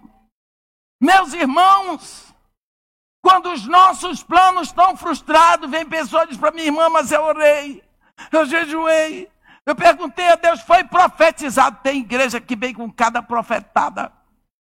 Cuidado com gente que gosta de profetizar. Porque a Bíblia diz: o profeta metade sabe, metade profetiza. Cuidado. Confirme com a palavra. Paulo diz que os de Beré eram os melhores do que Tessalônica, porque pregador falava, eles iam, deixa eu ver. Como é que Deus vai mandar eu fazer uma coisa que não está escrito na palavra dele? Hein? Como é isso? Quando Deus diz, ele se responsabiliza. Se Deus falou, aquilo vai se cumprir. Tudo o que vier contrário vai desmoronar. Mas a palavra dele vai se cumprir.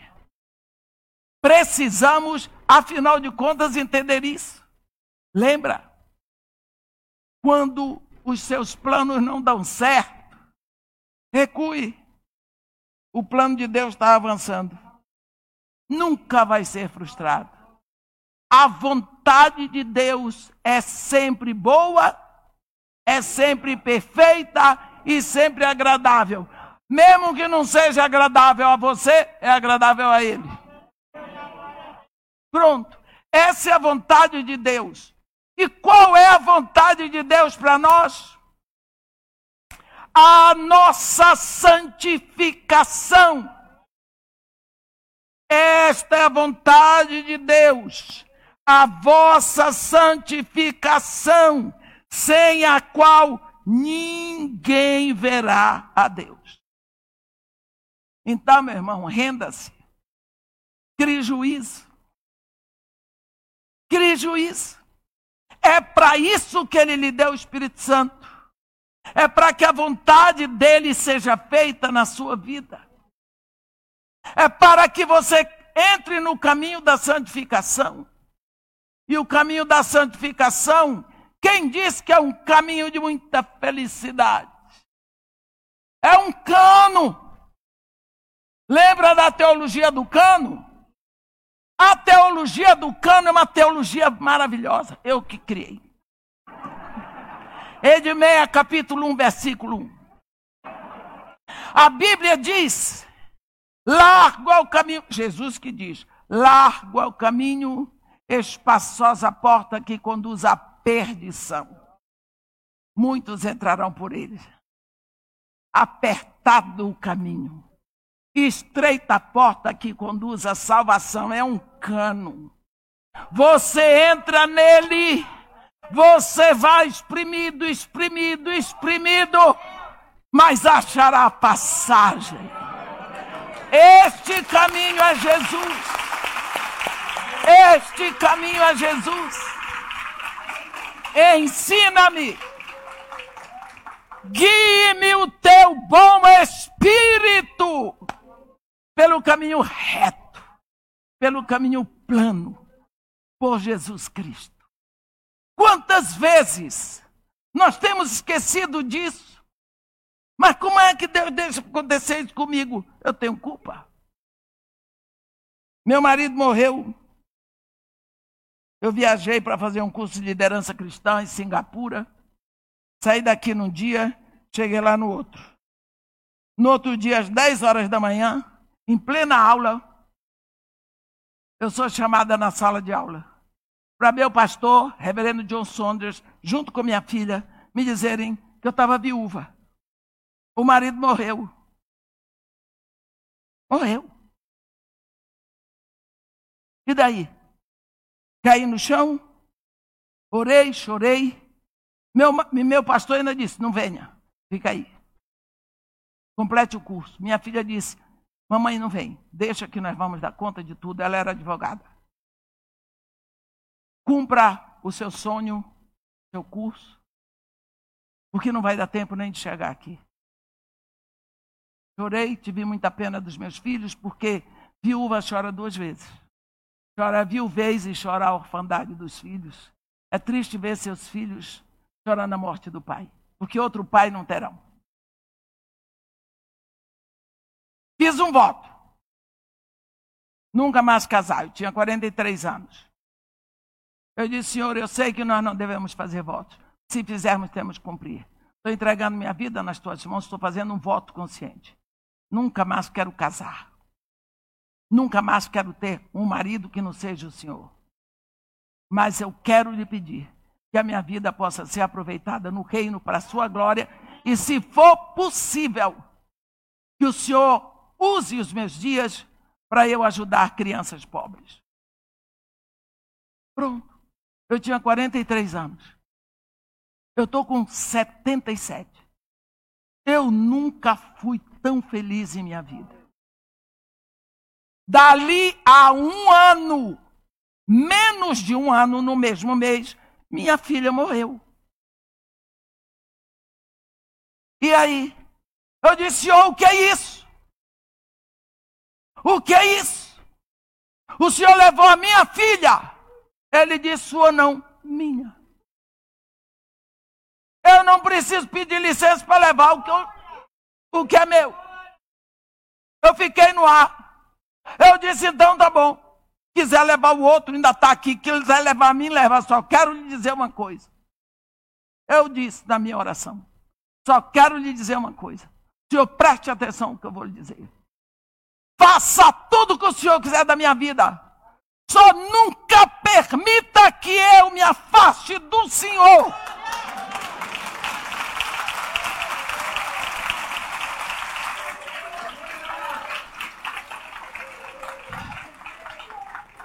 Desse dia em diante eu virei uma mulher braba. Pronto. O que é que eu tenho para perder? Só meu Jesus. E por isso aí eu vou brigar. Brigo comigo, brigo com o que for. Só tem uma coisa, meus irmãos. A vontade de Deus é sempre boa, perfeita e agradável a melhor, único lugar do qual nunca devemos sair. É da vontade de Deus, porque Deus está fazendo aqui, mas está enxergando lá. Quando Ele diz, eu voltarei. Pode segurar isso aí. Eu voltarei. E vos receberei para mim mesmo, para que onde eu estou, estejais vós também. E vós sabeis o caminho. O caminho a Jesus. Amém? Eu quero pedir perdão a vocês, porque a pastora, a pastora não, a irmã me pediu para terminar assim, uns cinco minutos antes, eu já comi o tempo e eu ainda tenho que dizer em três minutos sobre o meu projeto. Eu tenho um projeto social no Morro Dona Marta, lá no Rio de Janeiro. Quando eu entrei lá em 1990, era a favela mais violenta do Rio de Janeiro, com a maior concentração de centros de macumba. Eu entrei lá me achando o máximo. Eu achei que eu ia dar jeito naquilo rapidinho. Como todo crente imaturo, eu era o máximo. Isso é imaturidade. Mas Deus não nos despreza por sermos imaturos. Então eu virei para o Senhor Jesus e disse: Senhor, quatro anos eu dou conta dessa favela para o Senhor. Eu disse. Ele olhou para minha cara e disse: São mais de 30, ainda não dei. Mas eu também não desisti. Isso em 90. Em 90, 98. Acabou o último centro de Macumba. Em 2002, a favela foi eleita modelo para todas as favelas. Em 2008, foi posta lá a primeira UPP, que é a Unidade de Polícia Pacificadora lá. Sem um tiro, sem uma gota de sangue, nada. Fizeram um censo. 80, 83% da favela evangélica. E assim foi mudando, mudando, mudando o meu trabalho. É, quando as mães, a grande quantidade de mães são mães solteiras, elas têm que suprir as necessidades da casa. Elas saem para trabalhar de manhã. Elas levam as crianças para a creche.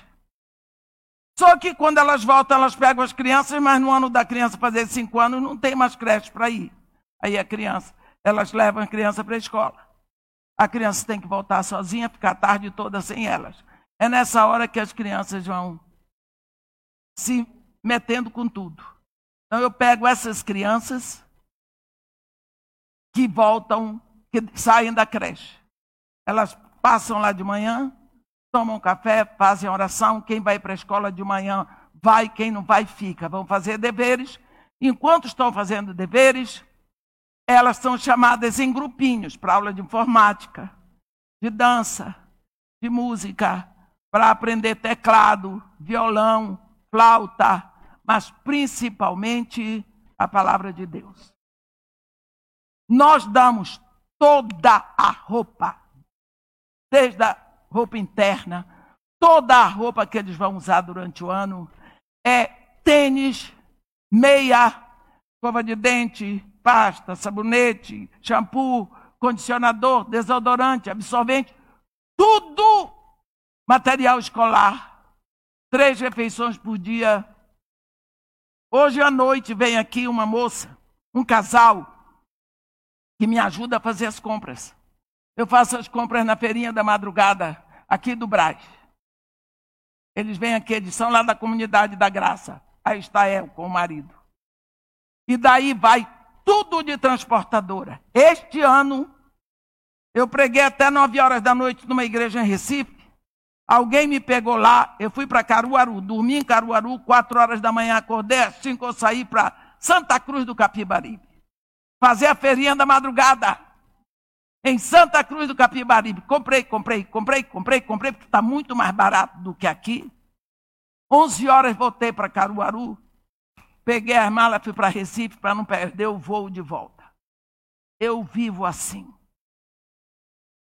O pessoal, a senhora não cansa? Não. Se você quer conhecer alegria, fica assim com Jesus, ó. E coisa boa. Não me arrependo. Hoje, meninos que entraram na casa de Maria Marta, eu encontro por aí. Pastores, missionários, gente trabalhando em banco, fisioterapeutas, enfermeiros, crentes, minhas crianças. E os que estão trabalhando na casa de Maria e Marta já foram da casa de Maria e Marta, que é o nome do meu projeto, Fé e Obras.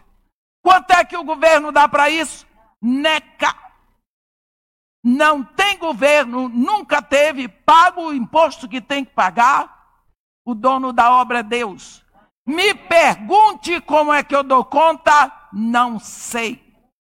O dono da obra é Deus. Nunca, não trabalho com voluntários, porque voluntário crente um problema. Quanto menos você espera, eles já não vieram. Eu preciso de gente que está tudo com carteira assinada pago os, os encargos sociais, faço tudo direitinho, porque eu prego aqui no púlpito, eu tenho que dar o exemplo. Tudo direitinho. Nunca faltou. Não tenho, tenho uma igreja, a igreja do pastor Aloysio de Moraes, que eles dão todos os meses, eles depositam na conta de 3 a 4 mil reais. Governo não tem, tem, tem nada disso. E eu trabalho. Aí, o que é que Deus me dá? Trabalho. Vai trabalhar, nega.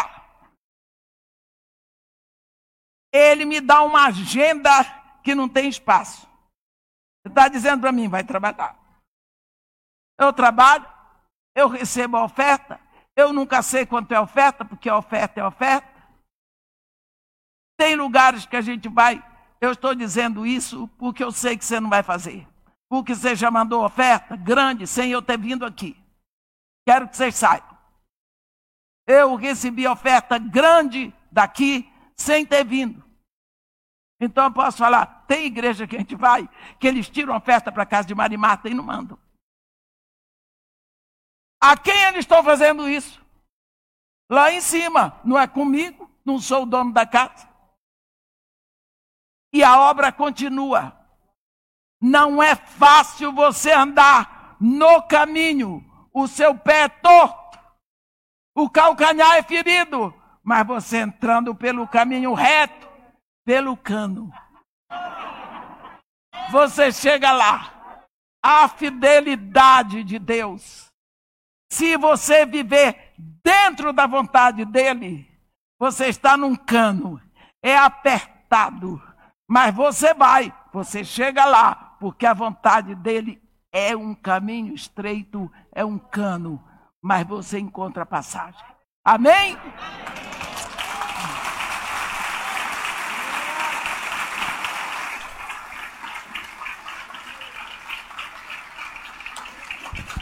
Glória a Deus. Teologia Senhor do é cano. bom. Adorei. Vamos lá. Ora por nós. Ah, glória a Deus. Senhor Deus, nosso Pai, desde toda a eternidade tu és Deus.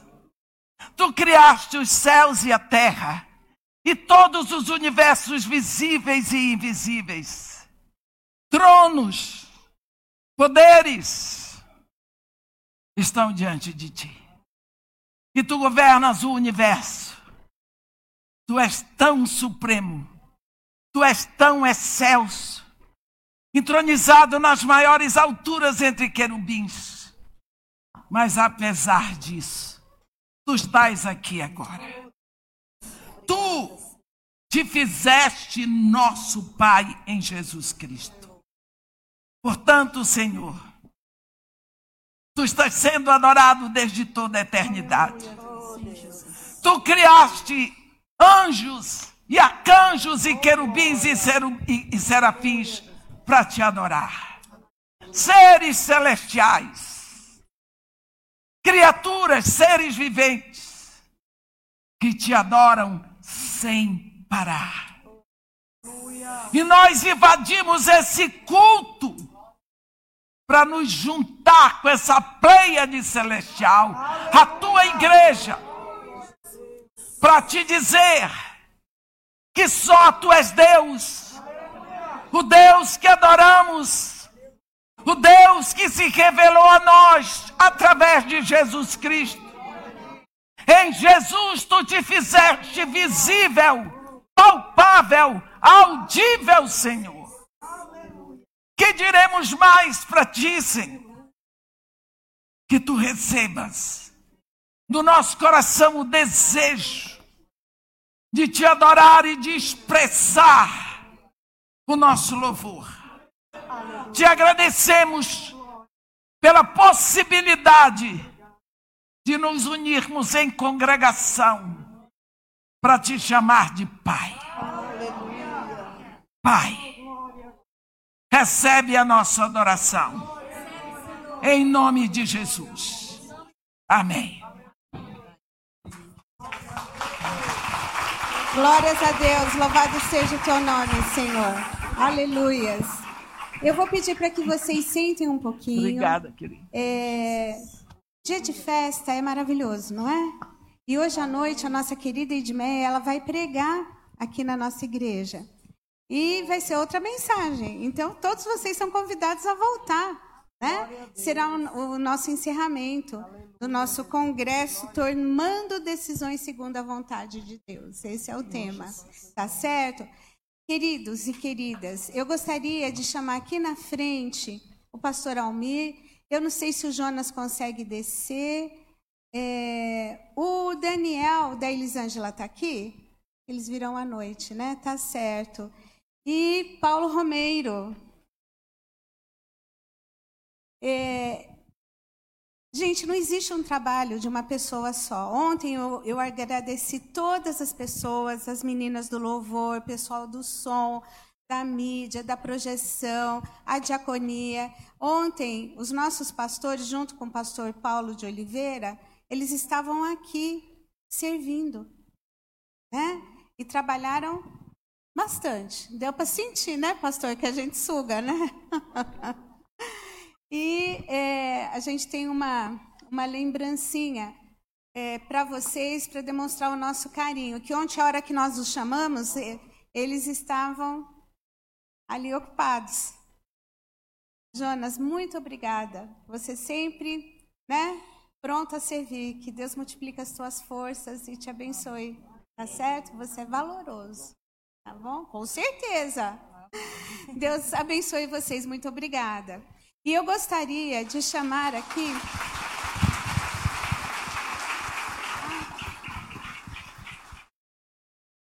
Quero aproveitar este momento porque eu observo a todo o congresso a Simone ela se preocupa em agradecer. Agradece um, agradece outro, daqui para ali. Mas eu queria neste momento, é, com, respeitando todas as pessoas que participam aqui, aqui em cima, mas eu queria agradecer também a minha esposa pelo esforço que ela faz. Eu sou a pessoa que mais vê, que mais a enxerga nos bastidores e ela cuida dos detalhes. Né? É muito esforço, é muito planejamento. Eu sei que tem outras pessoas com ela, tem a, a equipe, mas eu queria neste momento também dizer que a minha esposa, ela é um robô, como se diz, né? Ela trabalha muito. Eu quero agradecer você por ter feito isso e agradecer a Deus também pela pessoa que você é. Deus te abençoe. Te amo.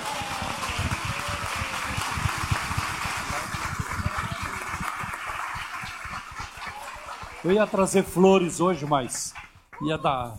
É, ia trazer flores, mas é muita coisa, brinde para carregar. Eu queria!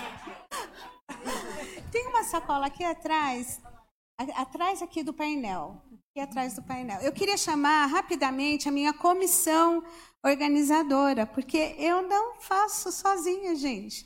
Eu tenho um corpo de Cristo que sempre está comigo, todos vocês gente orando, ajudando de forma direta e indireta, e que Deus possa abençoar cada um de vocês. Mas eu gostaria de chamar a minha equipe aqui, né? A Rosinha, a Tânia Glatic.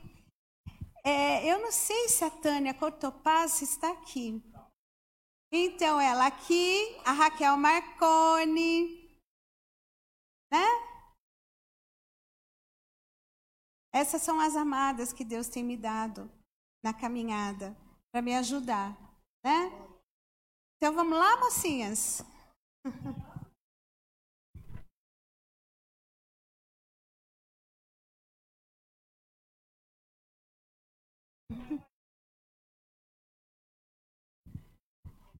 Meninas, muito obrigada por tudo, né? Obrigada pela dedicação e compromisso que vocês têm eu vou te dar um abraço, tá?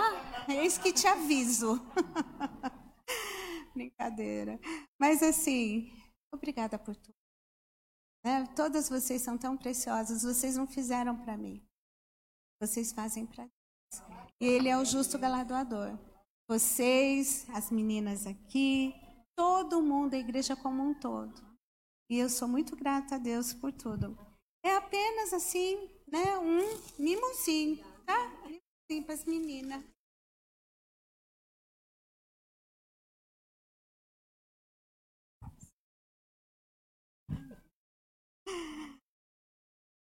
Deus abençoe vocês, tá certo? Então vamos pro. Aproveitando o gancho do pastor, nós gostaríamos de dar uma lembrança eu também vou chorar. Nós somos uma família de chorões, viu, irmão? Então, assim, por todo o seu esforço, que a gente sabe que não é fácil.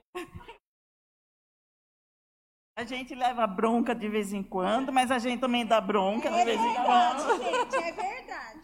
Mas é muito bom, é muito bom. Ainda mais quando assim a gente está trabalhando para o Senhor. Então é muito gratificante, tá bom?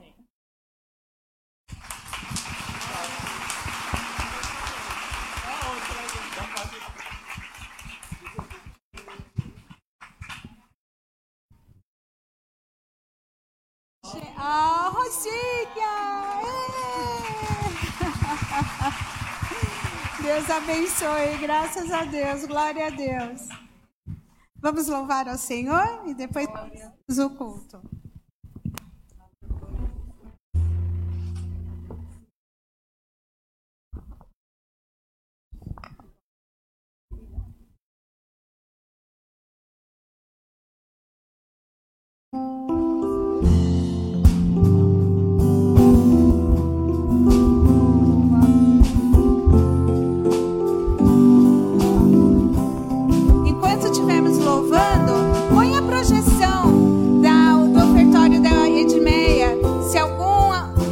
pessoa que está nos assistindo quiser contribuir com essa obra, quem ainda não pois eh, não depositou, desculpa, queridas. É, vamos deixar aqui e aí mandem para o e-mail da Tânia, o WhatsApp da Tânia, a projeção é, da oferta da Edmeia, por favor.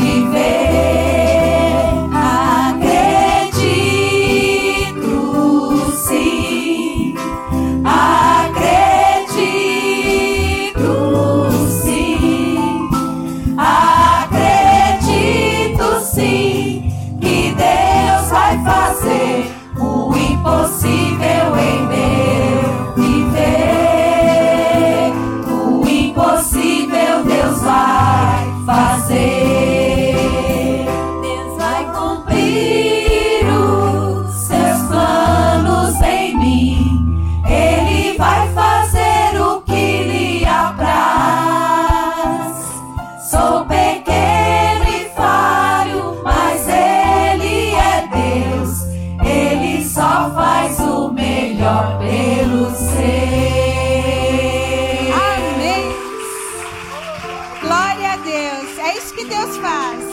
Os planos dele não podem ser frustrados. Glória a Deus. Quero agradecer a presença da Coralie. Gente, desde o nosso primeiro retiro, a Coralie nunca faltou. Né? Ela veio do Rio de Janeiro e trouxe a Marlene. Graças a Deus, é o primeiro retiro que a Marlene está participando. Gente, essa garotinha só tem 86 anos. Quero ter esse vigor, viu? E está com a gente também a tia Rose, a Rosilene, né?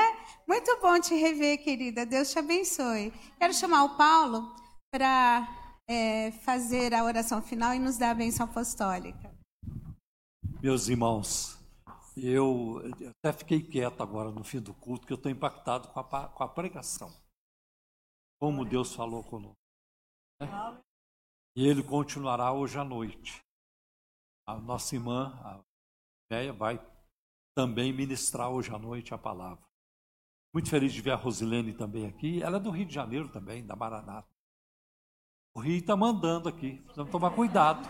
O pastor que vai ministrar aqui no próximo fim de semana é do Rio também. Né? Então tá bom.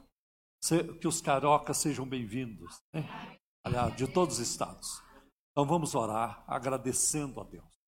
Nós temos muito mais para agradecer do que para pedir, meus irmãos. Pai, em nome do teu filho Jesus, nosso divino Salvador, nós te agradecemos, Senhor, por este momento impactante na nossa vida, pela tua palavra que é viva, poderosa e que permanece para sempre. Continua, Senhor, nos abençoando, dirige nossos passos em tudo. Traz um avivamento para o nosso meio, para as nossas vidas, mediante a oração e a tua palavra, Senhor. Toca em nós e usa-nos para a glória do teu nome. Senhor, nós estamos aqui debaixo das tuas promessas e estamos aqui confiantes que o Senhor fará em nome de Jesus. Também pedimos que socorra os enfermos, as pessoas pelas quais temos orado aqui continuamente.